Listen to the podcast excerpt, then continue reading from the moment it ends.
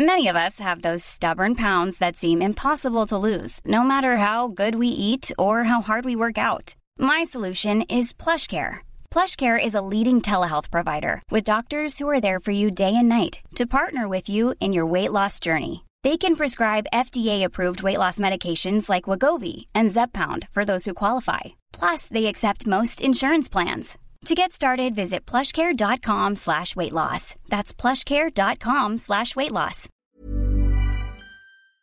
Bonjour, nous sommes les gentilshommes. Salut Dan. Yo, ça va Salut Connie. Salut Pascal, salut Dan. Et bonjour, Hello. chères auditrices et auditeurs, et bienvenue dans le podcast euh, qui s'intéresse aux relations amoureuses. Euh, voilà, nous, Eh oui. nous sommes les gentilshommes. Nous sommes nous. intéressés par les relations amoureuses. C'est bien nous. Et- bien nous. Et au lieu de, de s'interroger sur le sujet chez nous ou, ou dans des cafés ou tout seul comme des clampins, on a décidé de faire un podcast et d'inviter chaque semaine une femme et de lui poser des questions euh, pour euh, chercher des réponses euh, à nos questions, pour échanger nos points de vue. Enfin voilà, tout ça, ça donne un, un dialogue euh, très intéressant. Et il y a déjà une centaine d'épisodes. Il y a déjà plus de 100 épisodes disponibles sur euh, www.lesgentilhommes.fr. Euh, Vous pouvez nous suivre sur Instagram et vous pouvez nous soutenir sur Tipeee si vous le souhaitez, si vous voulez participer à la communication, si vous voulez recevoir l'épisode en exclusivité euh, la veille de, de Ça sa vaut le sortie. coup. Ouais. Moi, je, Ça je vaut le donne coup. Et Toi, je tu reçois, je tu l'épisode avant. Je suis hyper content. C'est Hyper génial. content. Eh bien, écoute, euh, voilà.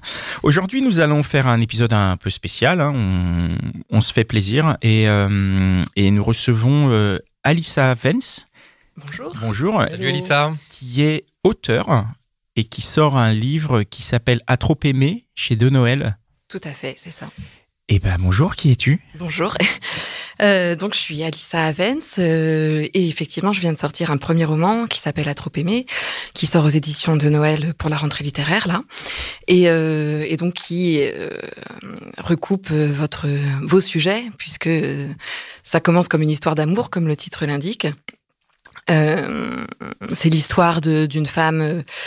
Qui rencontre un homme euh, qui s'appelle euh, Tristan. Euh, ça commence comme un émerveillement. Elle tombe folle amoureuse. C'est le coup de foudre. euh, ils se sont trouvés. euh, la vie lui semble beaucoup plus plus belle et plus douce à ses côtés. C'est Tristan, c'est une sorte d'artiste génial, voilà, qui lui semble complètement hors du commun, différent, différent de- des autres hommes. Et puis assez vite, elle se rend compte que qu'il est assez torturé. Euh, bon, et donc elle, se- elle a envie de, de, de l'aider, elle se donne corps et âme à cet amour en se disant que l'amour va pouvoir euh, l'aider à aller mieux, l'aider euh, à surmonter ses angoisses, c'est un petit peu ça l'idée. Et petit à petit, en cherchant à l'aider, elle ne se rend pas compte qu'elle va euh, euh, s'habituer euh, à une violence assez insidieuse qui se met en place petit à petit, c'est-à-dire que Tristan est sujet à des crises euh, qui sont d'abord des crises un peu générales d'angoisse et puis qui vont être de plus en plus euh, adressées à elle. Voilà, et elle se rend, voilà, elle, se, laisse prendre à cet, engrenage sans se rendre compte qu'elle s'habitue petit, à petit à, à l'inacceptable, à la violence. Est-ce qu'il y a une part de- de- d'autobiographie dans ce roman Une part d'autobiographie qui est assez importante. Euh, donc on va en parler, mais c'est vrai que j'ai vraiment travaillé à partir d'un matériau euh, autobiographique. hein. Euh, J'avais vécu une histoire assez proche de celle que je raconte dans le roman. Il y a eu un premier geste à partir de, de ce vécu, c'est que j'ai eu envie bah, d'écrire tout simplement euh, avec une forme d'urgence, de nécessité euh, pour témoigner, disons euh, simplement, euh, voilà, euh, pour euh, pour témoigner, pour trouver les mots justes, pour raconter ce qui s'était passé. Ça, c'était le premier temps, et puis assez vite, il y a eu un- une autre envie en fait conjointe, c'est-à-dire que ça, c'était l'envie un peu politique, c'est-à-dire voilà, témoigner, dire j'ai vécu ça, mettre des mots sur sur les, les sentiments, les choses que j'avais traversées. Et assez vite, il y a eu en même temps une envie poétique, c'est-à-dire que je voulais pas juste faire un témoignage, je voulais aussi que ce soit un roman.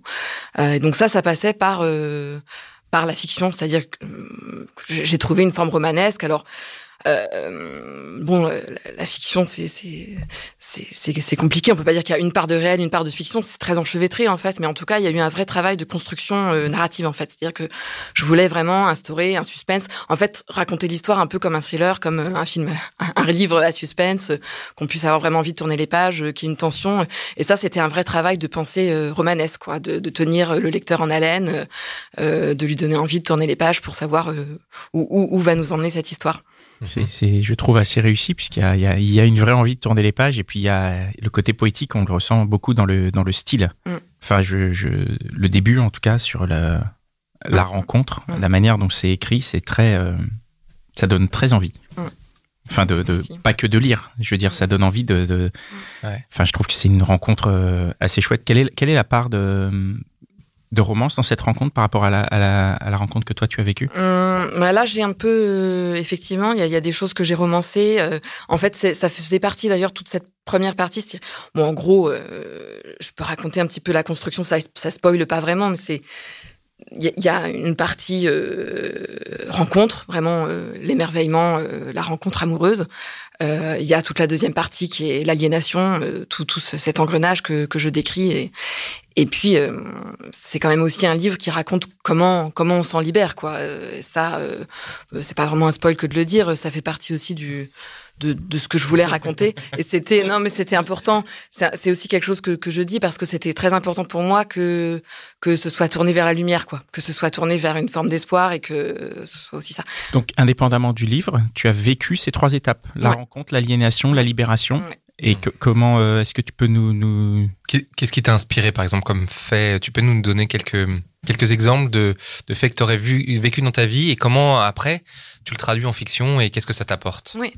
Euh, bah, plein de choses. Après, euh, Pascal, j'ai pas complètement répondu à ta question sur la partie émerveillement. Euh, c'est vrai que euh, là, c'est peut-être la partie où il y a le plus de choses euh, fictionnelles. Euh, D'une part parce que, D'accord.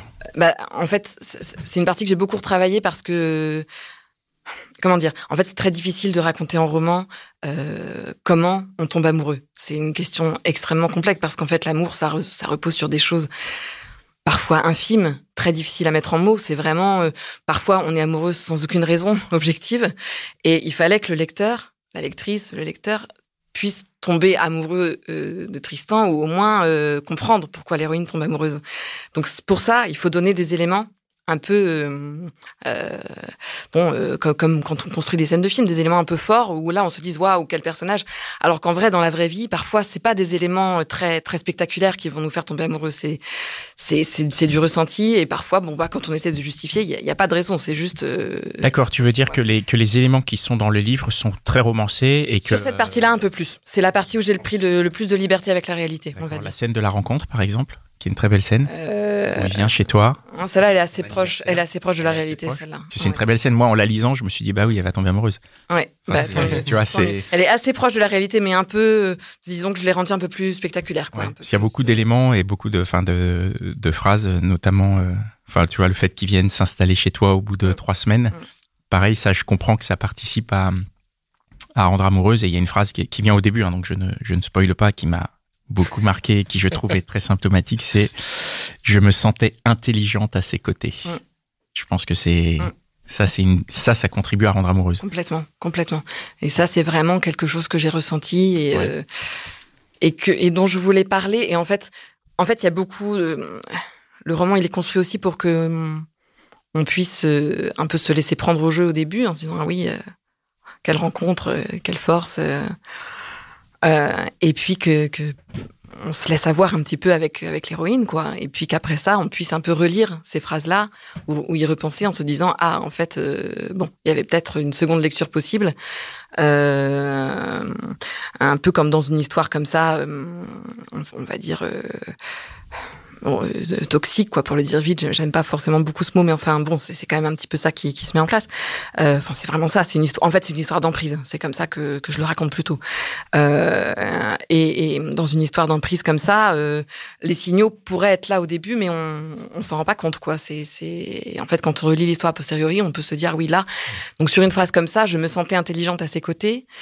En fait, ça, c'est vraiment quelque chose que j'ai ressenti. Et, euh, en même temps, c'est quelque chose, euh, qui est très, euh, qui est assez caractéristique finalement des, des personnes manipulatrices. C'est-à-dire qu'en fait, les gens manipulateurs sont souvent extrêmement intelligents et, euh, et ont le don de euh, vous comprendre très bien euh, et de cerner en vous euh, des choses extrêmement précises qui vont après ça pouvoir se, se retourner contre vous. C'est-à-dire qu'après ça, ils vont être capables de de- de- d'appuyer exactement là où ça fait mal, quoi, et de dire des choses aussi très justes dans, dans leur analyse de vous-même. Et c'est ça qui brouille un petit peu les pistes et qui fait que euh, on a du mal aussi à partir, c'est que euh, le discours tenu en face peut être extrêmement euh, intelligent. Et, et du coup, là, par exemple, quand tu, tu te sens très intelligente, comment ça se, re- comment ça se retourne, ça? Ben ça c'est très progressif, mais c'est-à-dire que hum, après dans la partie euh, vraiment de, de, de, de l'engrenage, de l'aliénation, euh, euh, il y, a, il y a différents moments où euh, euh, par exemple, si je prends un exemple très précis, euh, il y a un mécanisme que je raconte dans le dans le roman et qui est un mécanisme assez fréquent dans les relations d'emprise, euh, c'est euh, l'isolement par rapport aux proches. Mhm. Euh, mais ça, euh, c'est extrêmement subtil en fait dans, dans les relations euh, de ce type.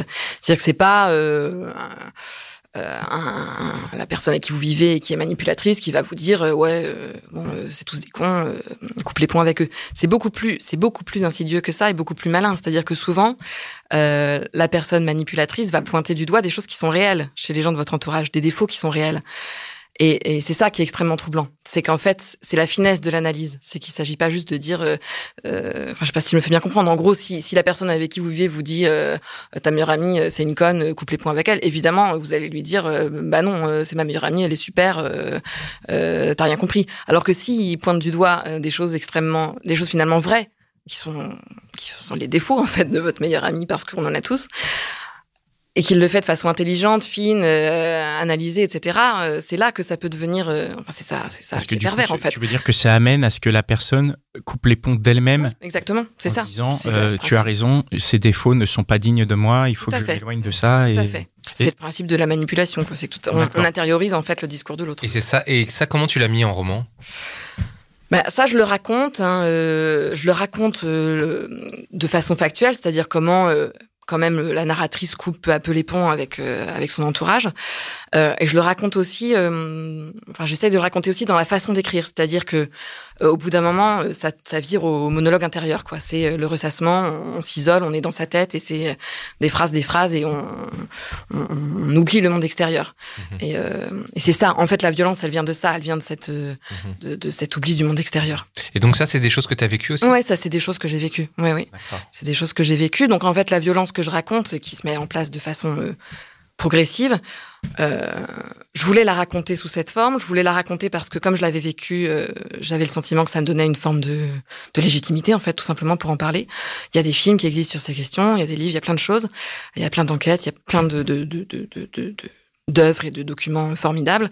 Euh, bon, moi, c'est vrai que j'avais vécu ça, donc j'avais vraiment envie de, de raconter de l'intérieur, quoi, vraiment du point de vue de la femme qui reste. C'est euh, la femme qui reste et ça dure longtemps. Et ça dure un an, deux ans, trois ans, quatre ans, presque cinq ans. Et comment ça peut être aussi long et comment on peut pendant aussi longtemps ne pas s'en rendre compte alors que euh, c'est pas du tout. En fait, c'est ni une question euh, de, de, d'éducation, euh, ni une question, ni vraiment une question de confiance en soi. En fait, ça c'est important. C'est-à-dire que souvent on entend euh, des choses sur bon bah voilà euh, les, les, les femmes qui restent. Enfin, je dis les femmes parce que c'est souvent dans ce sens-là, mais c'est pas seulement ça. hein, c'est aussi parfois dans l'autre sens. Mais enfin, des- on entend souvent des discours comme les femmes qui restent, c'est parce que euh, elles ont eu des mauvais traitements dans leur enfance ou euh, qu'elles manquent de confiance en elles. Tout. Moi, c'était pas le cas du tout. J'ai eu une enfance super heureuse. euh, J'ai toujours. non mais voilà, j'avais vraiment. Alors c'est ce qui fait aussi peut-être que j'ai réussi à surmonter ça, mais en tout cas, j'avais j'avais pas vraiment un profil euh, de fragilité psychologique et pourtant je suis restée euh, pour plein de raisons que j'essaie d'analyser, de décrypter un peu dans ce roman. Tu sais, tu- euh, Justement. pardon, Oui, oui, bien, euh, allons-y. euh, allons-y, quelles sont oui. ces raisons? Enfin, tu sais, du coup, tu as réussi à mettre un point dessus et à dire, voilà, Ouais. quelles Oui. sont les raisons T'es t'es resté combien de temps, juste pour Ben, pas loin de 5 ans quand même. Ouais, Pas loin d'accord. de 5 ans si on compte vraiment, euh, Mm. Euh, disons, les mois de rupture qui ont été très longs. C'était une rupture euh, très longue à, à, à rebondissement. euh, bon, j'ai- du mal à partir vraiment, quoi. Euh, donc, euh, donc, on va dire 5 ans, dont 6 mois de rupture, quoi. Et euh, ouais, donc c'est quand même long, quoi. Et euh, bon, dans, dans les mécanismes qui font que je suis restée, euh, il y a... alors, il y a différentes choses. Il y a d'une part, en fait, le, le gros mécanisme, c'est quand même, euh, disons, la culpabilité, hein, pour le dire euh, rapidement.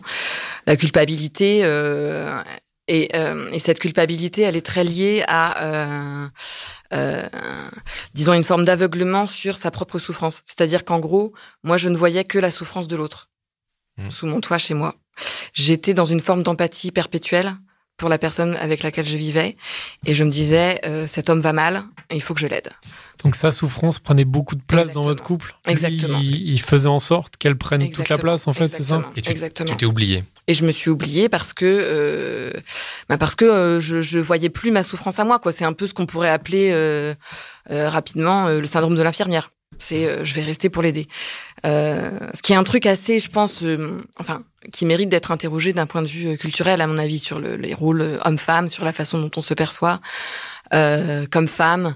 Euh, moi, j'avais un peu cette image de l'infirmière qui va être au chevet de du grand blessé euh, de la guerre de 14 euh, du 21e siècle, mais c'était un petit peu ça l'image. Tu avais une vision presque romantique. Ouais. Ouais. Ouais, et je pense que dans le romantisme euh, tel qu'on le perçoit et tel qu'il conditionne un peu le la, la vision de la femme, quoi, pour le dire rapidement, il y, y a une part quand même de peut-être de peut-être pas de masochisme, mais en tout cas de, de, de, de souffrance un peu iné- inhérente à ça, quoi. C'est-à-dire que euh, en tout cas une part de une conception un peu un peu sacrificielle de la femme, quoi. C'est-à-dire que C'est genre, c'est pas grave si elle s'oublie euh, parce que c'est pour le bien de. que je l'aide. Bah oui, c'est ça. Et il y avait un petit peu ce, ce côté-là. Et, et je pense que dans tout ce qu'on interroge aujourd'hui sur les féminicides, sur, sur, sur la, les violences faites aux femmes, il y a ce- cette, euh, cette chose-là que, qui, est- qui, est, qui est intéressante, qui, qui en dit long quand même sur des schémas euh, ancestraux qui nous, qui, qui en fait imprègnent beaucoup notre imaginaire collectif. De voilà, la femme reste parce que il faut qu'elle l'aide, il faut qu'elle l'aide à aller mieux. Elle va euh, euh, l'emmener chez le médecin, l'aider, etc. C'est euh, voilà le, le syndrome de l'infirmière, quoi. Et ce, ce- cette chose-là qui en fait, si on réfléchit un peu d'un point de vue culturel, mythologique, c'est quand même quelque chose qu'on retrouve beaucoup. Les femmes qui sont là pour aider les hommes, pour les aider à aller mieux, pour euh, voilà, j'essaye d'élargir un peu ça, d'apporter un peu cette réflexion dans le livre sur ce, qui vraiment euh, motive les femmes dans, dans, le, dans le fait de rester. Et je crois que l'aveuglement sur, euh, sur sa propre souffrance est très très grand. Et, et le fait que la souffrance de l'homme prenne vraiment tout, tout le pas, comme dans les mythes, ça va être Ariane qui va donner une pelote de fil pour aider Thésée à s'échapper du labyrinthe. On, a- on retrouve souvent des, des femmes qui aident, qui aident les hommes. Et euh, donc moi, dans le, voilà, dans, dans, dans mon dans mon cheminement, c'est vrai que le fait que je reste, c'est que euh, en fait, je me disais, il va mal. J'arrivais même pas à me dire, il me fait du mal. C'était, ah bah, il va mal, il va mal, il va tellement mal. Je peux quand même pas partir. Euh, je peux pas le laisser dans cet état. Tout ça euh, étant souvent euh, euh, alimenté par euh, des formes de chantage au suicide de la part de, de, de l'homme avec qui j'étais. Quoi. Si, si tu pars, je vais crever. euh, ou euh, le, le pendant, mais qui était la même chose. Mais vas-y, euh, pars, laisse-moi crever. Les grandes Comment scènes tragiques comme ça. Comment tu gères ça, un chantage au suicide euh? Ben, disons que, encore une fois, c'est souvent assez, assez progressif et assez subtil. C'est-à-dire que si, si, je pense que si on m'avait dit, euh, oh, si tu pars, euh, je me suiciderais, de façon comme ça très rationnelle, bon, je me serais dit, oh, il exagère, euh, quand même, chantage au Donc, suicide. il n'a pas utilisé ce mot-là, il a dit qu'est-ce non, c'était, euh, euh, de toute façon, je vais crever, quoi. En gros, c'était plutôt des espèces de menaces de, de, de suicide un peu, un peu, euh, un peu euh, quotidiennes, enfin quotidiennes, en tout cas, euh, en tout cas très fréquentes, quoi. Et, et c'était ce flou lexical. Ce que je veux dire, c'est que si, comme tu dis, s'il avait vraiment utilisé euh, une menace frontale, tu n'y aurais pas cru, alors que justement, en utilisant ce champ lexical un peu vague, en disant je vais crever, machin et tout, Ouais. ça participe d'une que Enfin. Il y, a, il y a la question du champ lexical, et il y a la question de euh, de la du contexte dans lequel ça intervient, c'est-à-dire que Ouais. un chantage au suicide, en fait, euh, c'est rarement un contexte rationnel. C'est-à-dire que si ça avait été formulé dans un contexte rationnel, bon, si tu pars, je me suicide. Là, je pense que je me serais dit bon, qu'est-ce qu'il raconte? Mais comme c'est formulé souvent, enfin, dans mon expérience, en tout cas, c'était formulé dans des contextes de crise. Euh, disons que la notion de crise en elle-même. euh, était dans ma façon de recevoir les choses assez assez pernicieuse puisque en fait je, je- euh, comment dire le, le- la notion même de crise euh, contient une forme d'excuse c'est-à-dire qu'on se dit ah mais il est en crise bon c'est une crise ça va passer c'est une crise il, est en crise en plus ça se mélange avec la notion de crise d'angoisse donc on se rend pas forcément compte que c'est adressé tu te dis je vais rester pour que ça passe ou parce que pour l'aider, oui, c'est ça. Il, il est en crise, il va mal. euh, il faut l'aider à surmonter ses crises. Et puis, en fait, on se rend pas compte petit à petit que c'est pas des crises, c'est la norme. c'est son comportement, c'est ça en fait. C'est un petit peu ça que j'écris dans le roman. C'est comment euh, euh, quelque chose qui au départ apparaît comme une crise exceptionnelle. Dans la notion de crise, il y a l'exception. Euh, donc au début, on se dit ah bah c'est une crise. Et ça, je pense aussi hein, que dans, dans tous les cas de violence, euh, euh, de, de, de, de violence conjugale, de violence dans le couple, euh, euh, la notion de crise est, est terrible parce que dire il fait une crise, c'est dire c'est excuser, c'est dire c'est une exception. Il est en crise, donc en temps normal, c'est un homme génial. Alors qu'en fait, bon, si la crise a lieu plusieurs fois par jour euh, ou tous les jours, bon bah Pendant euh, des années, ouais. pendant des années, bon bah voilà, c'est quand même qu'il y a un problème, c'est que c'est pas une crise, ça s'appelle un comportement euh, durable. Et du coup, comment tu es, comment t'en es sorti de cette relation? Alors, euh, je m'en suis sortie. euh, alors moi, quand même, dans mon histoire, il y a eu quelque chose de, déterminant qui a été l'appel au 3919, qui est euh, le numéro des violences faites aux femmes, euh, que je raconte dans le roman, euh, qui est une scène dans, dans la narration qui est aussi un déclic, mais ça a été un déclic aussi dans ma vie. Euh, qui a été un déclic parce qu'en fait, dans un engrenage comme ça, qui était un engrenage, parce que là je suis pas rentrée vraiment dans les détails, mais en gros, euh, pour le dire de façon euh, un peu clinique, euh, euh, c'était des violences euh, verbales importantes, euh, des violences, de la violence psychologique, et euh, bon, alors après, quand j'ai rencontré des associations autour des violences faites aux femmes, etc., euh, on m'a dit euh, il y avait aussi une part de violence physique dans la mesure où ils cassaient des objets. Euh, c'était c'était pas des violences physiques adressées parce que j'ai jamais été frappée, mais euh, mais en revanche, euh, en revanche, ils, voilà, ils cassaient des objets euh, souvent dans l'appartement, euh, ils tapaient euh, des choses, bon. Et ça, euh, c'est aussi considéré comme une forme de violence physique dans la mesure où il y a, c'est de l'intimidation en fait, hein. claquer des portes, faire du bruit, euh, casser des choses, c'est de l'intimidation puisque le, le, le message, le sous-entendu, c'est bah je casse ça, je pourrais te casser toi. Mmh. C'est le message qu'on intègre immédiatement dans l'inconscient, quoi. Euh, donc ça, c'était ça, c'était la réalité de, de ce que j'ai vécu. Oui. Euh, ces, pour- ces trois violences là. Ouais. L'appel Et donc l'appel, euh, bah pour moi, il a été vraiment salutaire, quoi. Donc euh, s'il y a des gens qui bah, Raconte-nous un peu comment ça s'est passé. Bah, ça s'est passé qu'il y a eu une crise euh, plus forte que les autres. Enfin, plus forte que les autres. En tout cas, pour une raison qui était liée à mon, mon, mon parcours, à différentes choses. J'étais, j'ai eu une sorte d'accès de lucidité un soir. Et je me suis dit, mais qu'est-ce que je fous là, quoi Il y a une espèce de pensée qui m'a traversé l'esprit et qui était euh, une espèce euh, de, de en fait, j'étais enfermée dans les toilettes euh, avec le verrou euh, tiré parce que c'était la seule ferme, la seule pièce qui fermait à clé dans l'appartement. Et donc j'attendais qu'il arrête de hurler. Et tout à coup, je me suis dit mais, mais qu'est-ce que je fous là quoi? Qu'est-ce qui se passe? J'ai une espèce de de, de de prise de conscience quoi. Euh, alors que c'était une situation qui s'était déjà produite euh, souvent. Mais euh, jusqu'ici, les pensées que j'avais, c'était bon, ben, on va attendre que ça passe, il va se calmer. Et là, c'était juste, mais, mais qu'est-ce un film de science-fiction, quoi. Mais qu'est-ce que je fous là, quoi? C'était, c'est, ça qui m'a traversé l'esprit. Donc il y a eu une sorte de déclic que j'explique pas vraiment, qui était lié à la fois à la violence de ce qui se passait, et puis ici aussi parce que en fait j'avais quand même commencé à, à, en fait j'étais quand même déjà, déjà dans un cheminement un peu, un peu euh, j'avais j'avais commencé à me dire il il faut que ça s'arrête quoi. J'arrivais pas tout à fait mais donc là il y a eu cette espèce de de moment de révélation euh, euh, voilà. Il y a dans le livre ce, euh, ce ouais. passage-là ouais je raconte ça dans dans le roman. Mhm. et euh, et le lendemain et le lendemain j'ai j'ai appelé quoi. Je me suis dit mais euh, en fait euh, en fait je vis une situation euh, d'une d'une grande violence quoi enfin, euh, on peut pas être enfermé dans des toilettes à entendre salope connasse euh, des mots comme ça autour Donc, t'as quand même eu euh, le, euh, le problème dans les toilettes, Mm. la nuit de réflexion, et le lendemain, t'étais encore suffisamment déterminé pour te dire, Mm. allez, j'appelle quoi. Ouais. Le lendemain, j'ai appelé le numéro et là, je suis tombée sur une femme formidable. Euh, j'ai, en fait, je pense que les femmes qui n'appellent pas, enfin moi, en tout cas, c'était mon cas quand je, parce que ça m'avait déjà traversé un peu l'esprit, puis je me disais, bon, quand même pas, c'est pas si violent que ça. Bon, j'avais toujours des bonnes excuses pour euh, ne pas le faire. Euh, et je pense que quand on n'appelle pas, c'est parce qu'on a, on a très peur de ce qu'on va entendre, on a très peur de la personne euh, sur qui on va tomber, et on a très peur d'être jugé. On a très peur. euh, et quand je dis être jugé, évidemment, je me doutais bien que j'allais pas tomber sur une femme qui allait me dire euh, vous êtes vraiment conne d'être avec un mec aussi euh, Mhm. aussi horrible. Mais j'avais peur qu'on me dise euh, ce type est un connard, quelque chose comme ça, ou quelque chose d'assez violent sur euh, sur l'homme. Et, euh, et ça, en fait, c'est un discours. euh, ben, qu'on m'avait déjà tenu évidemment, euh, mon entourage veut dire, et qui en fait euh, ne fonctionne pas dans des relations violentes, des relations d'emprise, parce que quand on entend ça, on se braque. Euh, Quelqu'un, si votre ami va vous dire euh, non mais franchement tu devrais le quitter, en fait c'est le pire truc à dire si, si, si on a un, un ou une amie euh, pris dans une spirale comme ça violente, il faut surtout pas y aller frontalement comme ça, sinon la personne se braque et va au contraire le défendre, dire mais non, euh, il fait ce qu'il peut, c'est difficile, mais il souffre, euh, ça va mal, et puis il a eu une enfance difficile, et puis ceci, cela. Lui trouver des excuses, parce que c'est toujours ça, hein, le mécanisme, c'est Mhm. on cherche toujours, on trouve toujours des excuses à l'autre.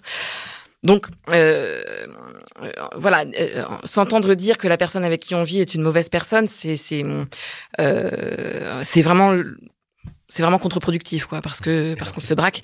Et donc, alors. Moi, j'avais très peur d'entendre ça. Et en fait, c'est pas du tout ça qui s'est passé. C'est que cette femme euh, euh, à qui vraiment je, je, euh, je, je suis vraiment euh, Redevable. très, ouais, très reconnaissante euh, et dont j'ignorerai toujours l'identité.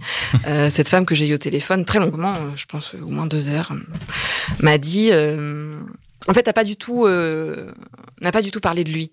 C'était pas du tout euh, lui l'objet, c'était moi. Et c'est ça qui était très très fort. C'est qu'en fait, elle m'a pas du tout dit euh, vous êtes avec euh, quelqu'un euh, qui, qui, qui, est mauvais, qui vous fait du mal et tout. Elle m'a dit est-ce que vous, vous avez à être le réceptacle de cette violence? J'ai dit ok, lui. Parce que moi, bon, je commençais en disant voilà, ça va pas, je vis ceci, cela. Mais lui, euh, vous comprenez, il a eu une enfance difficile, euh, il est ceci, cela, euh, il va mal, euh, je sais pas quoi faire. Bon. Et elle, elle a pas du tout, elle, voilà, elle va vraiment recentrer sur moi. Elle m'a dit est-ce que vous, vous avez à être le réceptacle de cette violence qui est la sienne et qui déborde? Voilà. Et ça, ça a été vraiment salutaire pour moi. C'est-à-dire d'entendre que tout à coup, la question, c'est moi, et c'est pas lui, et c'est même pas la relation, c'est juste moi. Qu'est-ce que moi, dans ma vie, j'accepte ou je n'accepte pas? Eh ben ça, ça a été, ça a été salutaire. Et je pense que c'est vraiment ça la question euh, qu'on doit se poser quand on est dans une dans une relation violente. hein. C'est-à-dire, euh, c'est c'est et, et, et en fait, c'est ça qui est très pervers et c'est la question qu'on a tant de mal à se poser à soi. Euh, et c'est ça qui faisait que moi j'étais aveuglée, c'est qu'en fait, ça faisait cinq ans que je me disais, c'était lui, c'était lui d'abord, c'est lui, il va mal, mais pourquoi? Qu'est-ce qu'il y a? Je cherchais à comprendre pourquoi il va mal, pourquoi?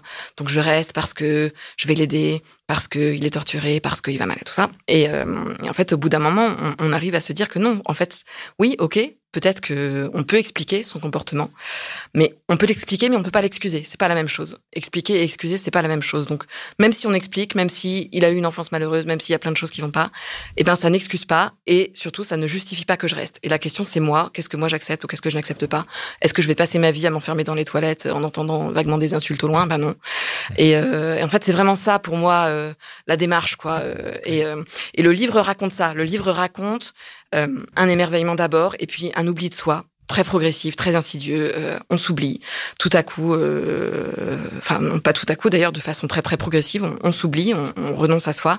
Et puis comment on va se reconquérir? C'est ça euh, la- démarche. Quoi. Comment on va se reconquérir alors, suite à ça? bah justement, se reconquérir. Donc j'ai bien compris qu'on ne parle plus du livre maintenant parce que c'est la fin et qu'il faut pas spoiler. Parlons que de toi alors. comment toi, te- comment comment tu t'es reconquise? Parce qu'on imagine que après cinq ans et tout, euh, c'est pas, enfin, le coup de téléphone, ça doit être un déclencheur, mais j'imagine qu'il y a quand même un énorme. Bah, après, il y a un travail. parcours, il y a un travail, bien sûr. euh, Il y a un travail. euh, Tu t'es parti, vous êtes, t'as déménagé, ou vous êtes Ouais, j'ai déménagé. euh, j'ai déménagé. dans son dos ou, ou il était au Non. courant, non? Non, non, il était au courant. euh, oui, il était au courant. C'est pour ça aussi que ça a été assez long, parce qu'effectivement, on habitait ensemble, etc. Euh, donc, le temps que je vide toutes mes affaires, que je trouve un logement, etc. Bon, c'était, c'était un peu. C'est ça qui a fait aussi que la rupture a été un peu longue. C'est des questions matérielles. Après, euh, moi, j'avais la chance de pas avoir euh, euh, d'enfants avec lui. Il y a quand même beaucoup de femmes euh, et d'hommes, hein, quand c'est dans l'autre sens, euh, Mm. même si c'est plus rare. Euh, beaucoup de personnes qui sont dans des relations euh, euh, nocives et, qui en plus ont des enfants. Donc ça, voilà, heureusement, moi, j'avais pas d'enfant avec avec cet homme. Euh, Dans tous ces mois où tu pars là, où tu vivais encore, t'es quand même sacrément déterminé parce que tu replonges pas. Ben, je replonge pas. Disons que je suis déterminée. Après, bon, on était ensemble, on n'était pas ensemble. C'était quand même euh, difficile, quoi. C'était, j'avais encore toutes mes affaires à l'appartement, donc on se voyait beaucoup. Enfin bon, c'était, c'était une zone euh, trouble un peu de, de ma vie. Est-ce que ce moment-là où tu as eu donc cette espèce de flash dans les toilettes, Mm. après, est-ce que pour toi c'était plié? C'est-à-dire que tu savais dans ta tête que c'était mort et que tu allais passer à autre chose? Mm. Ou est-ce que en fait cette reconquête de soi dont tu parles, est-ce qu'elle est passée par, un, par une période de déconstruction du mythe finalement qu'il avait réussi à construire lui Et du coup, en fait, tu as dû comprendre pièce par pièce que ça, c'était. Enfin, voilà, que tout était en fait une espèce d'histoire et que il fallait que tu. Euh, voilà, que. Enfin, en tout cas, est-ce que cette reconquête, elle a mis du temps dans ta tête? Et pas juste et pas juste physiquement euh, voilà t'as mis du temps pour te séparer ça c'est sûr mais euh, bien sûr c'est long dans ma tête aussi mais en fait c'est long et c'est pas si long que ça. En fait c'est curieux c'est un rapport au temps un peu brouillé même de cette période je me souviens pas forcément très bien. Mais mais c'était c'est une série de de, de, de, de, de choses, de rencontres, de, de, de, choses artistiques aussi. C'est l'écriture aussi quand même beaucoup euh, de, de ce texte. Mais l'écriture, c'est venu plus tard, non, non C'est venu assez vite après, en fait. C'est venu assez vite après dans une sous une première forme. Euh... Mais pas, déjà quand vous étiez encore non, on était on était vraiment séparés. Non, non, on était plus sous le même toit. Mais enfin, euh, je commençais à prendre beaucoup de notes. Euh, il y avait quand même euh, déjà cette démarche un peu de de, de... quoi De psychanalyse par l'écriture Non, c'était pas une psychanalyse par l'écriture. Catharsis euh, Ouais, catharsis, c'est un terme que, que j'aime déjà plus parce que psychanalyse, c'est vraiment euh, de soi à soi, alors que moi, ça a été tout de suite un mouvement vers l'autre. C'est-à-dire que quand j'ai commencé à écrire au départ, c'était tout de suite euh, pensé dans une forme adressée. C'était tout de suite pour que ça existe pour d'autres, pour que mhm. d'autres le lisent. Euh, donc en ça, pour moi, c'était pas une psychanalyse quoi. La psychanalyse, bon bah voilà. Je, c'était pour qui? À qui tu l'as adressé au départ? Au départ, c'était euh, c'était presque. On, on, parle de témoignages pour des, des femmes qui euh, qui racontent ce qu'elles ont vécu, euh, mais le terme me semble juste dans la mesure où moi, en fait, je, au départ, j'écrivais presque pour me dire euh, c'était presque juridique quoi. C'était presque euh, si j'avais à, à, à, raconter ça euh, dans un procès euh, il faut il faudrait pas que j'oublie. Il y avait un peu cette cette idée là et donc très factuel alors peut-être? Bah, c'était factuel et ça l'était pas parce qu'en même temps très vite ça a été aussi en fait c'était une écriture quand même très personnelle et très j'allais dire poétique, enfin un peu, c'est-à-dire que c'était comme un long poème euh, qui était en même temps un témoignage, quoi. C'était un petit peu ça, euh, la première matière. Mais les, les premiers écrits étaient euh, étaient était un peu dans cette idée qu'il fallait donner euh, une, une, forme de réalité à, euh, à mes souvenirs. Euh, je sais pas si je suis claire, c'est-à-dire que en fait, dans des relations comme ça aussi, je pense qu'il y a quelque chose d'assez euh, d'assez partagé hein, pour des personnes qui sont sous emprise, hein, pour le dire rapidement. C'est c'est qu'on a tendance à, à, douter un peu de sa propre raison, à douter un peu de à se dire au bout d'un moment, en fait, c'est peut-être moi qui. C'est moi qui suis fou, ouais, ouais. En fait, je crois que les, les, les, personnes manipulatrices ont aussi euh, le don de, de, euh, de vous, vous faire passer un peu pour fou, pour folle, quoi. C'est euh, ce qui était d'ailleurs un discours que j'entendais, quoi. C'était folle, c'est toi la folle. Et, et ça, d'ailleurs, je crois qu'en psychiatrie, les Américains ont un terme pour ça. Enfin, c'est quelque chose qui est un peu étudié, quoi, dans le, dans le, l'analyse hein, de, de, de, ces fonctionnements euh, d'emprise, c'est comment euh, tout à coup la folie, la folie de, de, la personne euh, euh, qui a comme ça des accès violents va, va chercher en fait à se à se transférer sur l'autre, à se déplacer, mhm. et, et, donc on va accuser l'autre de ce qu'on est, c'est-à-dire en gros d'être fou quoi. C'est la, la, les, les, accès de folie de la, personne vont se vont se justifier en disant mais en fait non c'est toi c'est toi qui es folle. Donc au bout d'un moment moi j'étais un peu aussi dans ce doute et je me disais un petit peu bon bah mhm.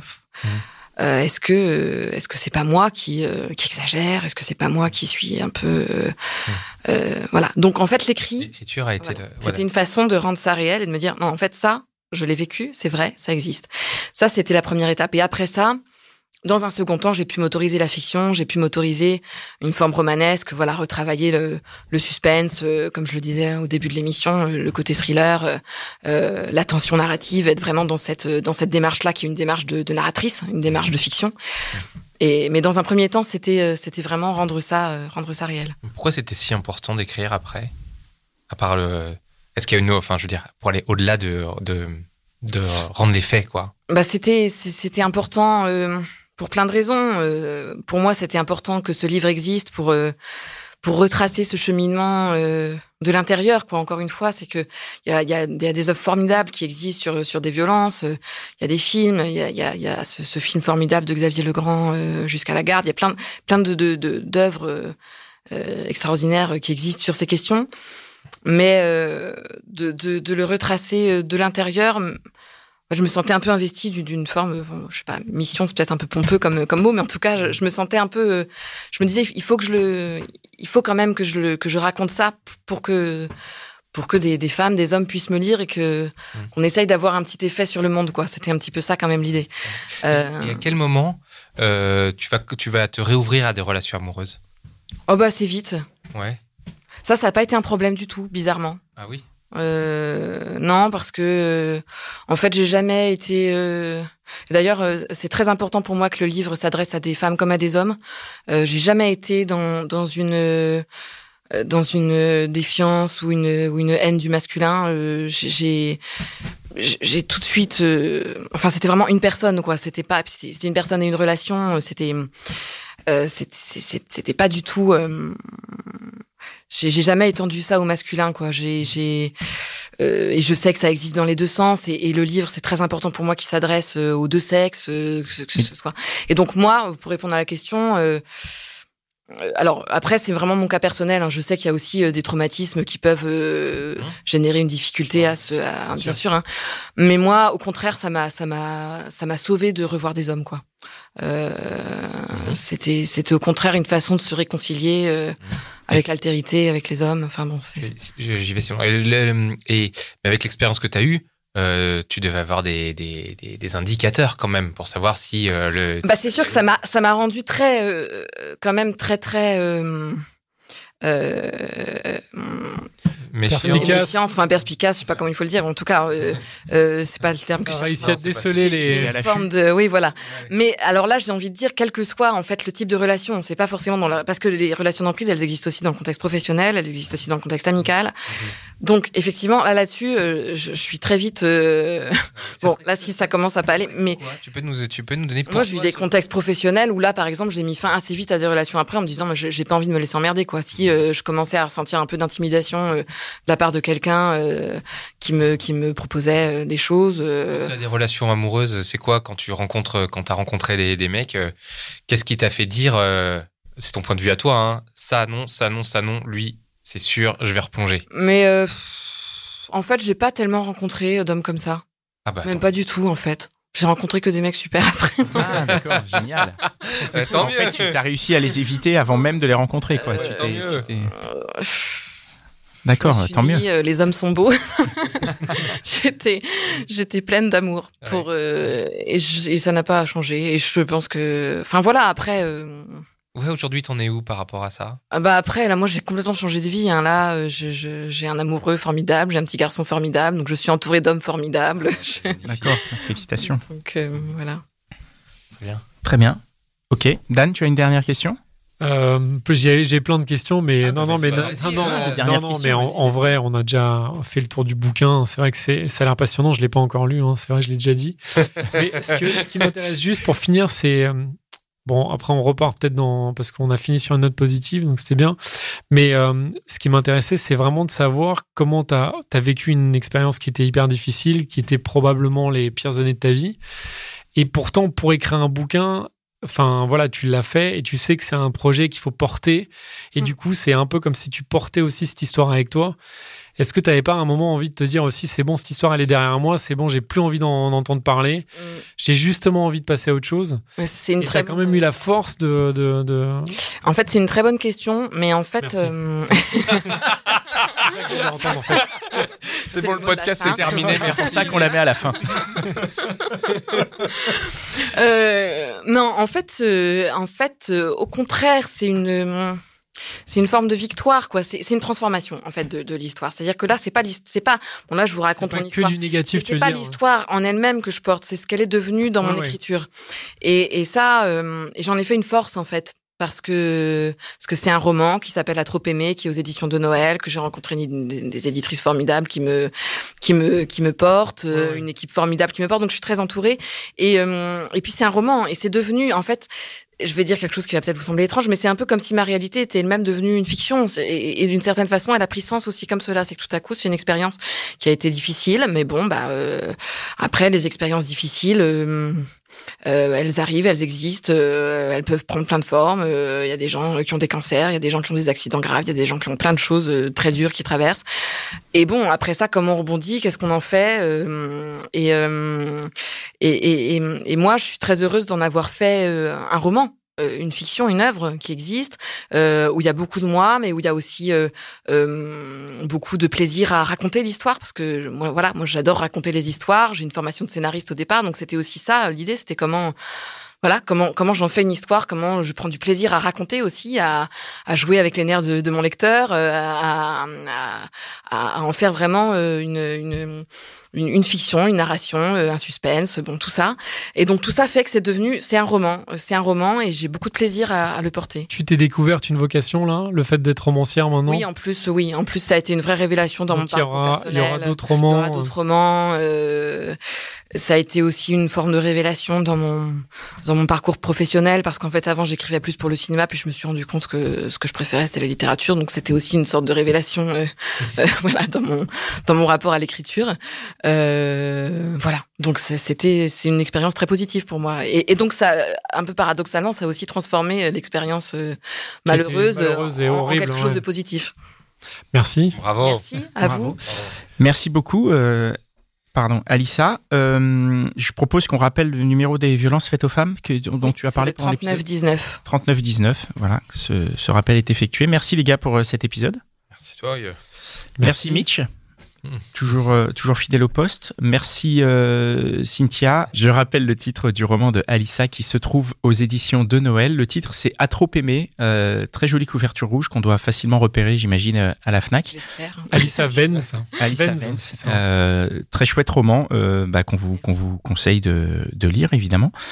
Euh, Même si voilà. on pas la fin. Ah ben non, mais surtout on connaît pas la fin, mais c'est. On connaît un peu la fin, mais, mais c'est pour la bonne cause. Euh, voilà, bah merci, euh, merci à tous de nous suivre. J'ai remercié tout le monde. Le studio, je remercie le studio euh, Restless qui nous euh, qui nous héberge. héberge. Donc merci Pierre et, et, et Berzou pour votre accueil. Et ben on se retrouve bientôt sur Instagram, sur Facebook, sur lesgentilhommes.fr ou sur Tipeee pour ceux qui veulent nous soutenir. Voilà. À bientôt. Merci. À bientôt. merci Salut. merci Planning for your next trip? Elevate your travel style with Quince. Quince has all the jet setting essentials you'll want for your next getaway, like European linen, premium luggage options, buttery soft Italian leather bags, and so much more. And it's all priced at 50 to 80% less than similar brands. Plus, Quince only works with factories that use safe and ethical manufacturing practices. Pack your bags with high-quality essentials you'll be wearing for vacations to come with Quince. Go to quince.com slash trip for free shipping and 365-day returns.